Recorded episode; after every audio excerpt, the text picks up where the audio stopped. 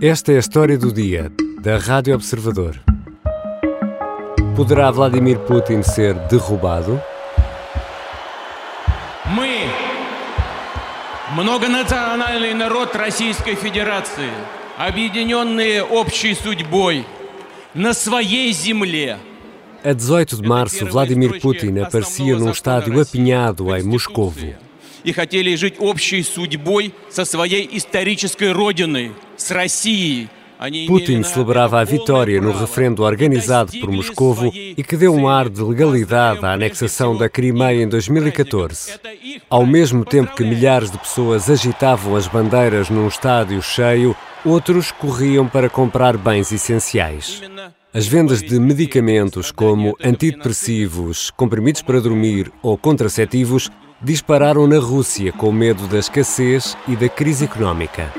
И лучшим подтверждением тому является то, как воюют, как действуют наши ребята в ходе этой военной операции. Perto de 60% dos russos apoiaram a Operação Especial, assim chama Vladimir Putin a guerra na Ucrânia. Ao mesmo tempo, há protestos nas ruas reprimidos com violência e notícias de desconforto entre alguns elementos das Forças Armadas e do Kremlin. Poderá Vladimir Putin ser derrubado? Hoje vou conversar com a professora Raquel Freire. É investigadora no Centro de Estudos Sociais e professora de Relações Internacionais na Faculdade de Economia da Universidade de Coimbra e dá particular atenção à Rússia e ao período pós-soviético. Bem-vinda, Raquel Freire. Obrigada. Professora, Vladimir Putin pode ficar no poder até 2036. Como é que o presidente russo conseguiu uh, blindar o poder desta forma, tendo em conta até os 22 anos que já leva no poder? Выйти за рамки российских законов, за рамки Конституции России, будут решительно пресекаться. De facto, Putin foi um presidente que conseguiu, uh, ao longo dos anos, desde 2000, não é? Que, quando chega ao poder até, até aos, aos dias de hoje, conseguiu alterar, de alguma forma, aquilo que é poder da Rússia, a sua a leitura que fazemos da Rússia em termos do seu estatuto internacional. E, portanto, no fundo, Putin é reconhecido como líder que foi capaz de uh, novamente trazer a Rússia para a cena internacional enquanto uma grande potência. E, portanto, em termos do seu crescimento económico, da forma como criou uh, condições para que a, a, população russa tivesse, de facto, melhorias significativas na sua qualidade de vida, e, portanto, ele, ele conseguiu, de alguma forma, uh, angariar uma grande popularidade. Obviamente que houve Uh, elementos como uh, as guerras na Chechênia, uh, depois a intervenção na Geórgia em 2008, mesmo a anexação da Crimeia em 2014, foram momentos onde nós conseguimos ver claramente que há um reforço do seu poder e que há uma leitura, enfim, de que a forma como governa a Rússia é favorável à promoção dos seus interesses e, portanto, à sua afirmação. Há aqui também toda uma narrativa que acompanha esta, esta política do cotidiano e que também tem efeitos internacionais de contra-hegemonia em relação aos Estados Unidos e numa lógica identitária e de contrapeso, digamos assim, uh, ao Ocidente e alguma, de alguma forma a uma civilização mais decadente e, portanto, o sublinhar dos valores conservadores uh, na Rússia também acaba por ajudar, digamos assim, a contextualizar e a agregar uh, o seu poder e, e, a sua forma de estar na, na, na política. E Putin tem com ele uh, uma espécie de corte no Kremlin ou, ou são poucos homens escolhidos a dedo? Kremlin é uma entidade bastante heterogénea. Uh, geralmente até costumamos de forma simplificada falar num grupo eh, mais liberal e num grupo mais conservador. Na altura até se identificava Medvedev como mais ligado à ala mais liberal, mais reformista e Putin representando a ala mais conservadora, digamos assim. E portanto Putin tem tido e cada vez mais um, um cuidado muito claro em termos da forma como uh, mantém o seu círculo próximo e que claramente é um círculo cada vez mais, cada vez mais restrito. E, portanto, é evidente, uh, alguns nomes são evidentes, uh, Patrushev tem sido um dos aliados mais próximos de Vladimir Putin, é atualmente o Presidente do Conselho de Segurança da Rússia, Bortiknov, também o chefe dos serviços de segurança, é também uma peça fundamental eh, no Kremlin e no apoio a Vladimir Putin, bem como o chefe da SVR, da Agência de Intelligence eh, Externa, se assim pudermos dizer. e depois temos claramente, eu, eu sublinharia aqui talvez uh, Shoigu e Lavrov, não é? os ministros da Defesa e dos Negócios Estrangeiros, que têm sido bastante fiéis e leais a Vladimir Putin e que se vão mantendo, digamos assim, neste círculo mais próximo de apoio e de aconselhamento. E qual é a importância dos oligarcas na manutenção de Putin na presidência? Os, os oligarcas desempenham uh, um, um, um, papel interessante, no sentido em que, uh, quando Vladimir Putin chega ao poder, ele entende que tem que deixar muito claro aquilo que é o papel e o lugar dos oligarcas e aquilo que é o papel e o lugar da política, digamos assim, e da governação e há um, um, um, acordo tácito entre Vladimir Putin e os principais oligarcas, no sentido de que deve haver aqui uma clara divisão de competências e, portanto, há a recomendação de que não haja o envolvimento ou uma tentativa de envolvimento dos oligarcas eh, na política. No fundo, há claramente uh, uma conivência e há uma acumulação de riqueza por parte uh, destas, destas pessoas que beneficiam, digamos assim, do próprio uh, regime de, de Vladimir Putin. Ou seja, podem ganhar o dinheiro, mas não atacam. Exatamente. E uh, houve tentativas uh, nesse sentido. Khodorkovsky foi um, um exemplo uh, muito claro e, na realidade, a resposta foi uma resposta severa e, portanto, foi desmantelada a, a Iucos, a sua companhia petrolífera, eh, e, portanto, ele foi acusado de evasão fiscal, entre outras, corrupção, enfim, eh, entre, entre outras uh, acusações, acabou por ser preso durante vários anos e tornou-se o exemplo de como não se deve cruzar, cruzar esta linha. Конечно, есть и другие люди, их много, их приблизительно половина тех, кто открыто или тихо, но выступают против агрессии. Tem sido interessante porque alguns oligarcas têm vindo a público dizer exatamente, mostrar o seu descontentamento com, com a guerra e incluem-se nestes alguns dos oligarcas considerados mais ricos na Rússia, mas na realidade há aqui um efeito de pressão algo limitado. E, portanto, obviamente que os seus negócios estão a sofrer, em particular com uh, as sanções que o Ocidente impôs, uh, estão insatisfeitos, digamos assim, com esta situação de guerra que, que, não é favorável aos seus negócios, mas a sua capacidade de pressão uh, é, de alguma forma, limitada. Mas não deve ser totalmente descurada.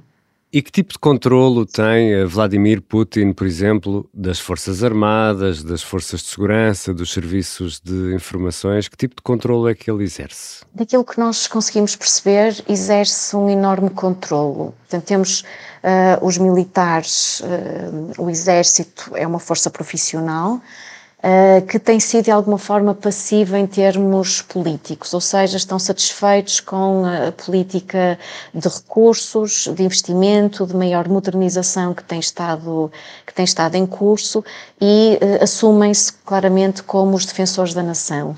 E, portanto, para os exercícios de repressão interna, digamos assim, temos a Guarda Nacional que é quem, eh, por exemplo, agora quando assistimos às, às manifestações na rua e temos a, a, aquela contenção popular e repressão interna muito clara, são estas forças que, que entram em ação.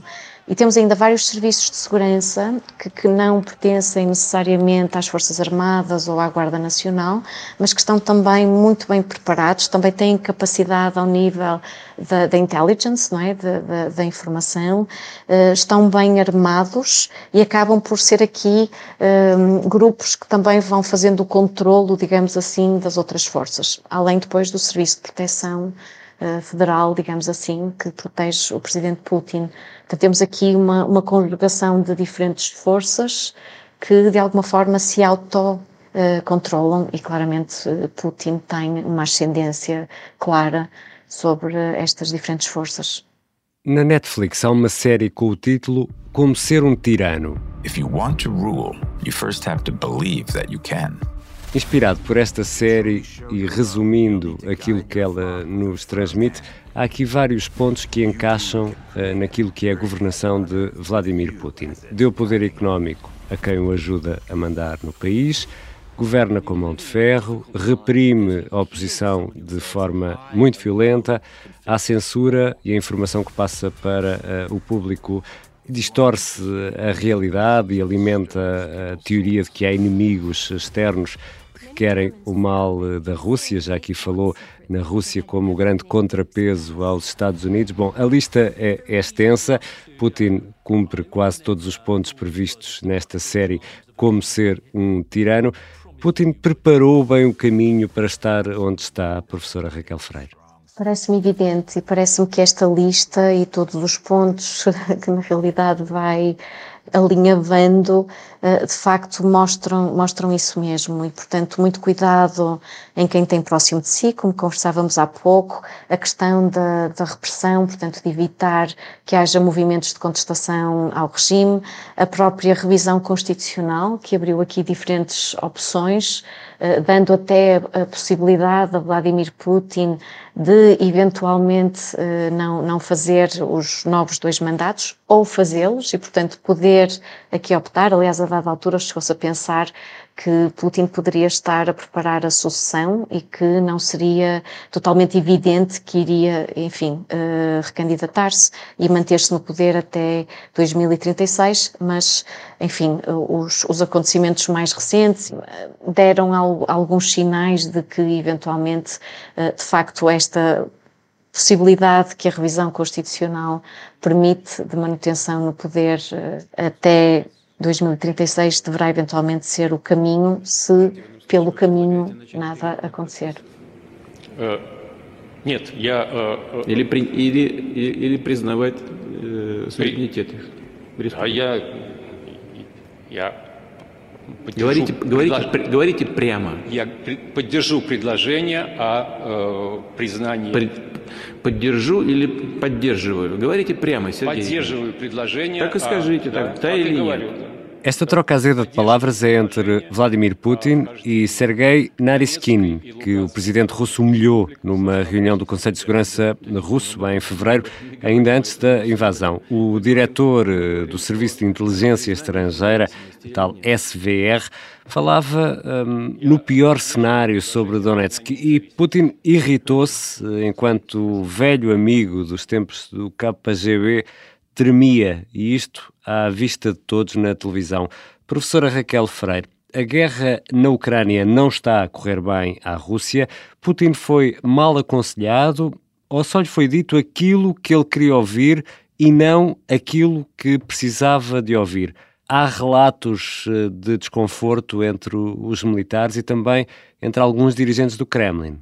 De facto, a guerra não está a correr como previsto e eh, Vladimir Putin, apesar de repetidamente, quando vem a público, dizer que, que os planos mantêm-se e tudo está a decorrer de acordo com o que era esperado, na realidade podemos notar, incluindo no facto de ele ter uh, afastado o diretor do Gabinete de Segurança Federal, no sentido em que, portanto, está em prisão domiciliária, daquilo que sabemos, e tem exatamente a ver com o facto de da intelligence que foi eh, passada, digamos assim, a Vladimir Putin, não corresponder àquilo que está a acontecer no terreno. Portanto, a guerra que se esperava fosse uma guerra rápida, não foi o que se passou e, portanto, isso tem já gerado algumas fissuras no poder. E o facto de uh, termos uh, esta pessoa em prisão domiciliária é, parece-me, uh,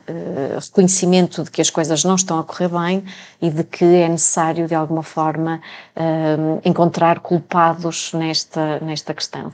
Também outras pessoas têm sido afastadas, uh, o chefe da Guarda Nacional.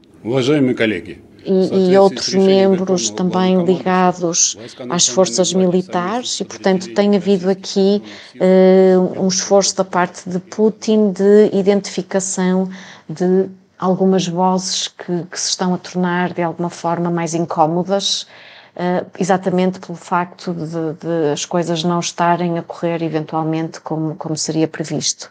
Há outros conselheiros, digamos assim, mais, mais políticos, que de alguma forma têm estado bastante silenciosos ou se têm tentado uh, afastar, digamos assim, da narrativa que Putin tem vindo uh, a, a, tornar pública, que se tornou uma narrativa de facto bastante agressiva e bastante dura na forma como, como representa a própria Ucrânia e as suas exigências. E, e parece-me um exemplo interessante nesta matéria, há dois ou três dias, Anatoly Chubais demitiu-se. Guerra traduzida na Rádio Observador, contamos com a ajuda da Larissa Tovmazian. Vamos analisar a imprensa russa neste dia, 23 de março, quarta-feira. A coisa mais polémica que, que sabemos é que Anatoly Chubais demite-se e deixa o país juntamente com a sua família. Hum. E também há cerca de uns minutos foi visto ao pé de um multibanco uh, na Turquia. E, portanto, foi uma pessoa sempre muito próxima de Vladimir Putin, tinha um cargo relacionado com questões ambientais, portanto, era um enviado especial para as relações com as organizações internacionais para o desenvolvimento sustentável e uh, demite-se, pensa-se que já estará fora da Rússia e demite-se exatamente uh, numa lógica de colisão com esta decisão de, de, de, invasão da Ucrânia e, portanto, em, em, protesto, digamos assim, pela guerra e pelo facto de haver vozes de aconselhamento, digamos assim, que não foram efetivamente ouvidas. Andrei Kortunov também é um nome interessante uh, a este nível. Um, ele está no Russian International Affairs Council, é uma voz muito, muito presente, incluindo nos meios ocidentais, e já veio de alguma forma mostrar também o seu desconforto com a forma como as decisões estão a ser tomadas e como várias destas pessoas que faziam parte, digamos assim, do, do, do do círculo de uh, aconselhamento uh, foram afastadas ou estão a ser afastadas e, portanto, Vladimir Putin a decidir numa lógica mais isolada. Já percebemos que há uh, desconforto. Vou aqui fazer uma pergunta e peço desde já desculpa se vou parecer muito frio na forma como vou colocar as coisas, mas há, eu diria, três formas de derrubar tiranos. Podem ser assassinados, golpe de Estado revolta popular. Perante aquilo que disse, alguma destas hipóteses pode acontecer agora ou a médio prazo na Rússia? A questão do assassinato é uma questão que vai estando presente uh, e que não é, uh, não é novidade, digamos assim, em particular em regimes uh, desta natureza, mas é difícil conseguir prever. a questão da revolta popular é uma questão muito interessante, porque de facto nós vemos que há um, alguma preocupação no Kremlin com a possibilidade de a, algum movimento de oposição ao regime mais organizado. O ativista russo Alexei Navalny, opositor político de Vladimir Putin, foi condenado hoje por um tribunal da Rússia. Alex Navalny has been sentenced to additional jail time. Alexei Navalny, amaigri, visage blafard écoute impassible l'énoncé de sa peine. E, portanto, todos estes movimentos têm sido uh, reprimidos, suprimidos, silenciados. O caso Navalny é um, é um exemplo muito, muito claro. De qualquer maneira, não parece que, a nível, digamos assim, de, de, deste possível movimento de oposição e dado o contexto de grande repressão que se vive na Rússia, de controle de informação, de que aqui já falamos, que tenha potencial para uh, se organizar de forma a poder efetivamente fazer frente ao regime de Putin.